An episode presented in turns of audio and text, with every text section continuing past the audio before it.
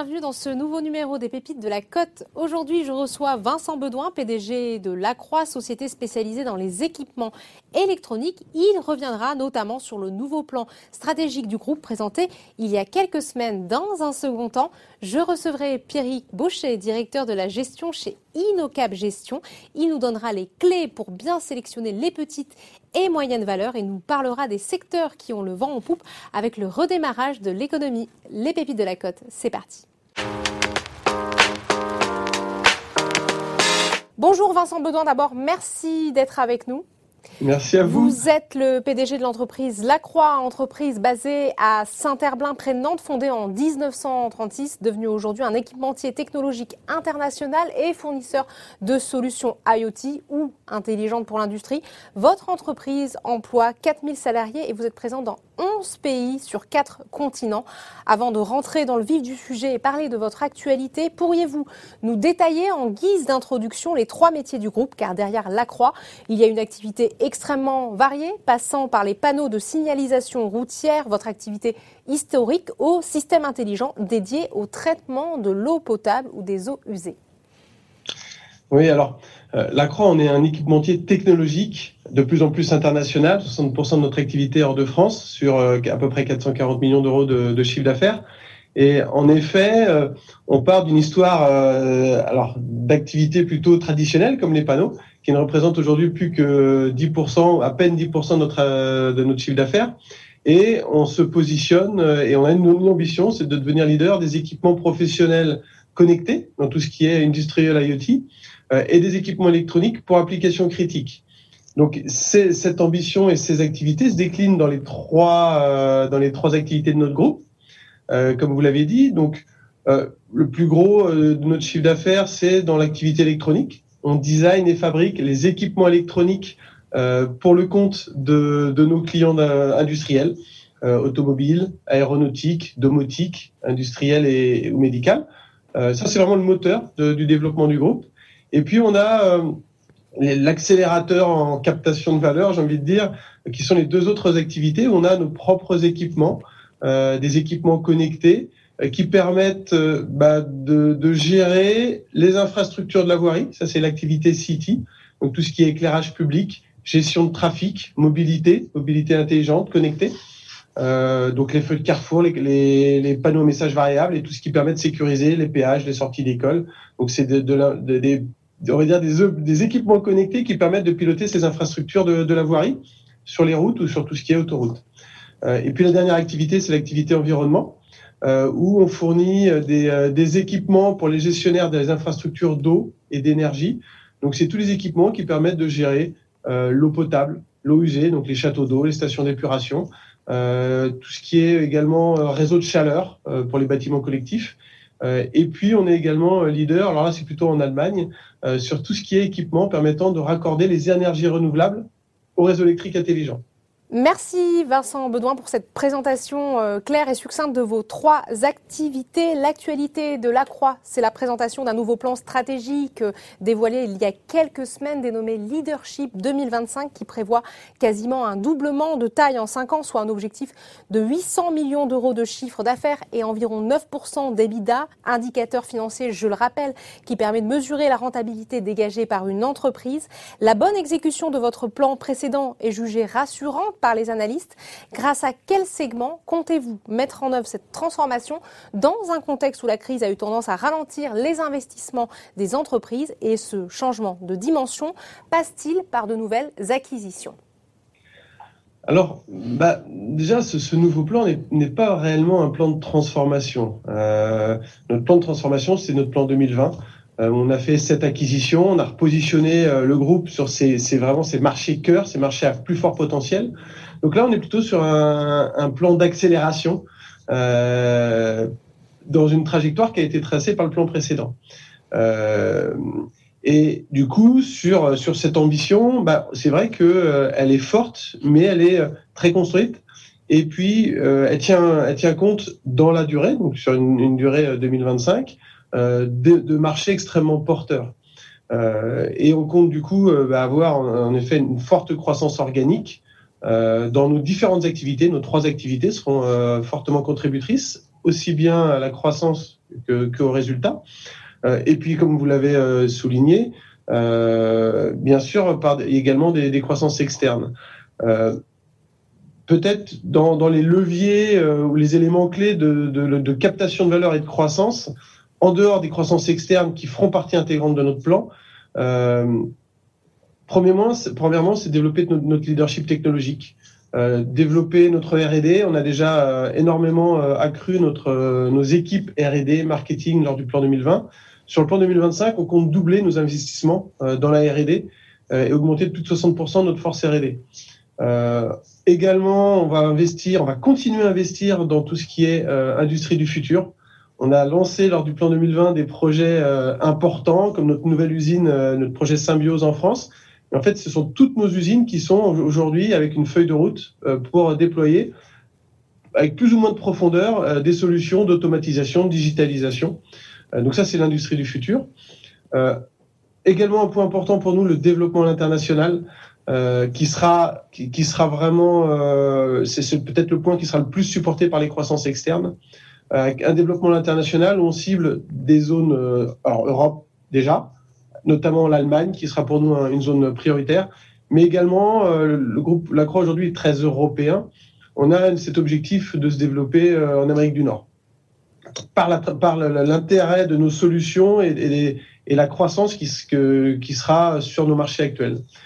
Et puis, alors, ça a moins d'importance sur la, partie chiffre d'affaires et, et EBIT, mais c'est extrêmement stratégique on va commencer sur ce plan 2025 à amorcer notre transition de simple équipementier, fournisseur d'équipement, à fournisseur de solutions end-to-end, avec une capacité d'amener plus de solutions à valeur ajoutée.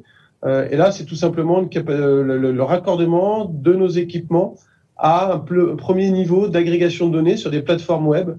Là, on est dans les sujets edge computing, cloud computing, euh, et, toujours dans un, par contre dans une optique de construire ça avec nos clients.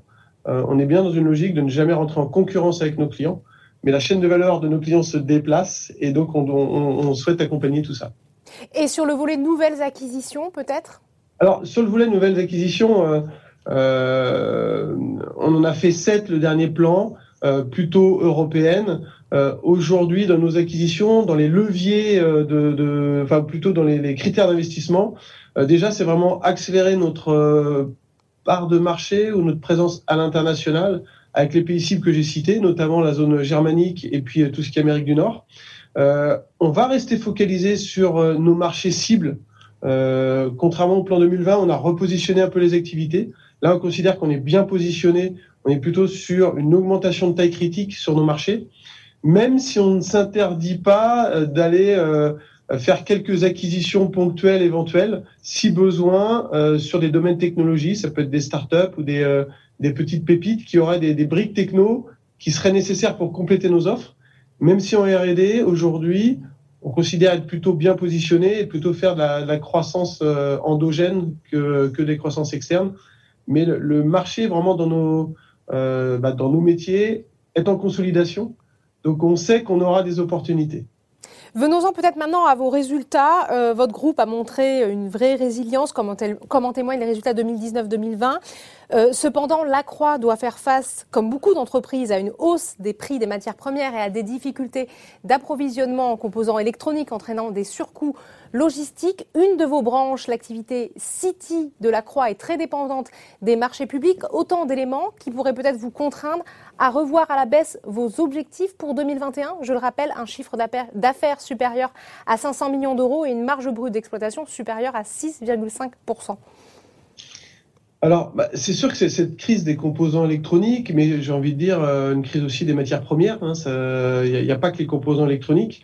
Euh, elle est très présente aujourd'hui et euh, elle ne facilite pas cet exercice qui est toujours un peu difficile de la prévision dans, dans, ce qu'on a pu annoncer sur le plan 2021, on est, euh, on est encore sur, sur un premier, première partie de l'année. Je pense qu'on a en fait, on a intégré dans nos prévisions en début d'année euh, déjà euh, globalement l'impact de ces, de ces pénuries. Euh, en fait, ce qu'on voit, c'est que euh, cette pénurie euh, limite déjà euh, notre capacité à livrer des clients ou même nos propres clients à, à accélérer. donc c'est déjà intégré dans nos prévisions. Dans une, dans une durée moyenne longue, on est sur des taux de croissance largement supérieurs à ce qu'on a annoncé sur 2021. 2021, finalement, sans cette pénurie de croissance, on aurait pu annoncer, je pense déjà, largement plus que, que 500 millions. Bien. L'incertitude qu'il peut y avoir toutefois sur la pénurie sur les composants, ça va être quand même euh, la part des surcoûts matières. Pour la plupart, globalement, aujourd'hui, on a une bonne relation avec nos clients et ils sont aussi refacturés avec les clients, c'est convenu avec les clients. Euh, il, y a quand même, il y a aussi un surenchérissement des, des coûts logistiques. Euh, et puis, il y a des effets indirects sur, le, sur les stocks. Euh, donc, ça reste une zone euh, pas forcément très confortable. Euh, mais je pense qu'on est à peu près tous, toutes les entreprises au, même, euh, même, niveau. Et pour l'instant, on reste vraiment sur la guidance qu'on a pu euh, donner sur 2021. D'accord, donc pas de révision d'objectifs à date, si je comprends bien. On va peut-être terminer sur votre cours de bourse qui a progressé de plus de 47% depuis janvier. je voudrais savoir quelle lecture vous en faites. Est-ce uniquement la traduction d'un mouvement global qui a surtout favorisé le secteur de la digitalisation et plus globalement de la tech? Alors, bah, c'est sûr qu'il y, a une tendance qui est globalement positive dans, ces secteurs-là, dans, les marchés qu'on adresse. Euh, Au-delà de ça, je pense qu'il y, a aussi une évolution positive du titre depuis quelques mois qui, qui récompense finalement les bons résultats du, du, plan Ambition 2020 et la lisibilité de notre stratégie. Euh, après, j'ai pas l'habitude de, de, de, commenter le cours de bourse, mais euh, je pense que la, la valorisation de, de, la croix reste encore euh, très raisonnable euh, au regard de, euh, de, certains comparables que l'on peut avoir, euh, que l'on voit des activités comme Newways, comparables à notre activité électronique, Envea, comparable à l'activité environnement, et, et l'activité City qui était qui a, qui a, vocation à passer dans le vert cette année, euh, elle, elle, a aussi euh, un fort potentiel et donc peut pas être, ne peut plus être comparable avec euh, bah, des, des, des, concurrents historiques euh, qui sont cotés, comme on a pu avoir euh, la société Giro, par exemple. Donc tout ça fait que euh, si on rajoute à ça une vraie syner des synergies de plus en plus prégnantes, que ce soit au niveau commercial, R&D entre nos trois activités, on a un positionnement, je pense, attractif sur des marchés attractifs. Mais ça, je, je, je, je suis peut-être pas complètement objectif sur ces sujets-là, mais c'est vrai qu'on a, on a euh, les cinq prochaines années vont être, euh, je pense, passionnantes pour nous, avec pas mal de choses à, à construire. Et euh, comme je le disais, on, on part lancer euh, suite à tout ce qu'on a réalisé sur le plan Ambition 2020. Très bien. Alors je, je retiens surtout que c'est une valorisation que vous jugez pour l'heure encore raisonnable. Merci pour cet entretien, Vincent Bedouin. Un grand merci. Et on rappelle deux dates importantes pour la Croix, le 26 août avec la publication du chiffre d'affaires du premier semestre et le 28 septembre la publication des résultats du premier semestre. Et tout de suite, on retrouve euh, Pierrick Baucher, directeur de gestion chez Inocap Gestion. Bonjour Pierrick Baucher, ravi de vous retrouver. Bonjour Sarah. Je rappelle que vous êtes directeur de gestion chez Inocap Gestion et que chaque mois, vous nous accompagnez pour comprendre, analyser, déchiffrer, décrypter l'univers passionnant, mais aussi méconnu des petites et moyennes capitalisations. Aujourd'hui, vous allez nous donner quelques clés pour parvenir à sélectionner ces sociétés cotées classées dans la catégorie des petites et moyennes capitalisations, c'est-à-dire dont la capitalisation boursière est comprise entre 500 millions d'euros et 2 milliards d'euros pour les petites et entre 2 et 10 milliards d'euros pour les moyennes. Mais d'abord, peut-être, commençons par évoquer le contexte très particulier dans lequel nous évoluons actuellement, celui d'une sortie de crise inédite de par sa nature et par les réponses apportées à la fois par les gouvernements et les banques centrales. Est-il propice à la prise de risque et plus particulièrement aux petites et moyennes capitalisations? Nous sommes entrés dans un environnement favorable à la prise de risque. Nous sommes entrés dans un début de cycle économique, un début de cycle boursier. Covid, qui est un choc exogène, a mis fin à un super cycle de croissance de plus de 10 ans partout dans le monde, 2009, 2019. Nous sommes passés à autre chose, une nouvelle histoire, un nouveau cycle qui pousse très fort globalement. Le FMI l'a annoncé, estimation de croissance du PIB mondial en 2021, plus 5,5%, en 2022, plus 4,5%, ce qui représente une croissance au niveau mondial de 10%. Alors oui, il va y avoir du PEPS au niveau de la croissance des profits des entreprises. Et souvenons-nous, nous l'avions évoqué, le principe de bon sens est simple que l'évolution des cours de bourse est majoritairement le reflet de la croissance des profits des entreprises. Si les carnets de commandes vont bien, si les profits vont bien, ce sera bon globalement pour les cours de bourse. Caractéristique des débuts de cycle, la hiérarchisation des risques. Traditionnellement, les small cap surperforment les mid cap, qui surperforment les large cap. Donc oui, nous sommes convaincus que nous sommes entrés dans un environnement favorable à la prise de risque, favorable à l'investissement dans les actions, et notamment aux small et mid caps. Mais alors justement, dans ce cadre si particulier propice à la prise de risque, quels sont les secteurs sur lesquels il faut miser? Alors la nature du choc fait que c'est intéressant de s'intéresser aux entreprises qui vont bénéficier de la réouverture progressive des économies. Mais je dirais c'est déjà joué quand on voit le secteur aérien, le secteur du loisir, du tourisme, de l'hôtellerie. Donc il y a peut-être d'autres investissements à faire. Et la nature a été très intéressante au niveau de, de cette crise. Il y a des secteurs qui bénéficient d'un renforcement de la croissance sous-jacente de leur marché. Et donc c'est très fort. Quand vous prenez le secteur de la santé animale, le secteur du nautisme, le secteur du jardinage et tout le secteur qui va tourner autour du renforcement du confort chez soi. Et j'irai un petit peu plus loin. Qui dit début de cycle dit des déchus de la fin de cycle. Et sans doute que les déchus de la fin de cycle des années 2018 et 2019 sont probablement les gagnants déjà qui se dessinent aujourd'hui, 21 et 22. Si vous regardez les entreprises qui ont fait face à des déstockages très profonds partout dans le monde, dans de nombreuses industries sur les dernières années du cycle, ces entreprises vont profiter d'un restockage massif.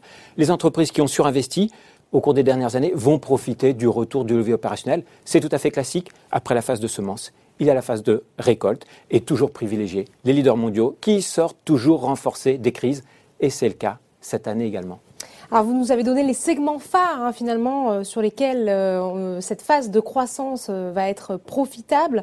mais concrètement chez InnoCap Gestion, quelle est votre méthode pour sélectionner ces valeurs? On imagine que vous rencontrez le top management, que vous analysez les résultats des entreprises, leur capacité à innover et à se distinguer de la concurrence. Vous avez tout dit. Mais là, on rentre euh, complètement dans notre process d'investissement, en amont de nos choix et décisions d'investissement. Alors, il ne s'agit pas d'une recommandation sur un processus d'investissement. Il s'agit bien de partager ensemble une conviction en termes d'analyse des entreprises avant un investissement. InnoCap Gestion, nous sommes une boutique de stock picking. Nous passons notre temps sur le terrain à analyser les fondamentaux des entreprises. L'année dernière, nous avons effectué 928 contacts sociétés et année traditionnelle, nous effectuons plusieurs dizaines de visites de sites. Alors effectivement, nous avons un processus d'investissement qui est complet, qui comprend un volet sélection sur l'analyse fondamentale, puis un volet qui est basé sur une sélection à travers une note interne, ESG, ces fameux critères de durabilité et d'environnement.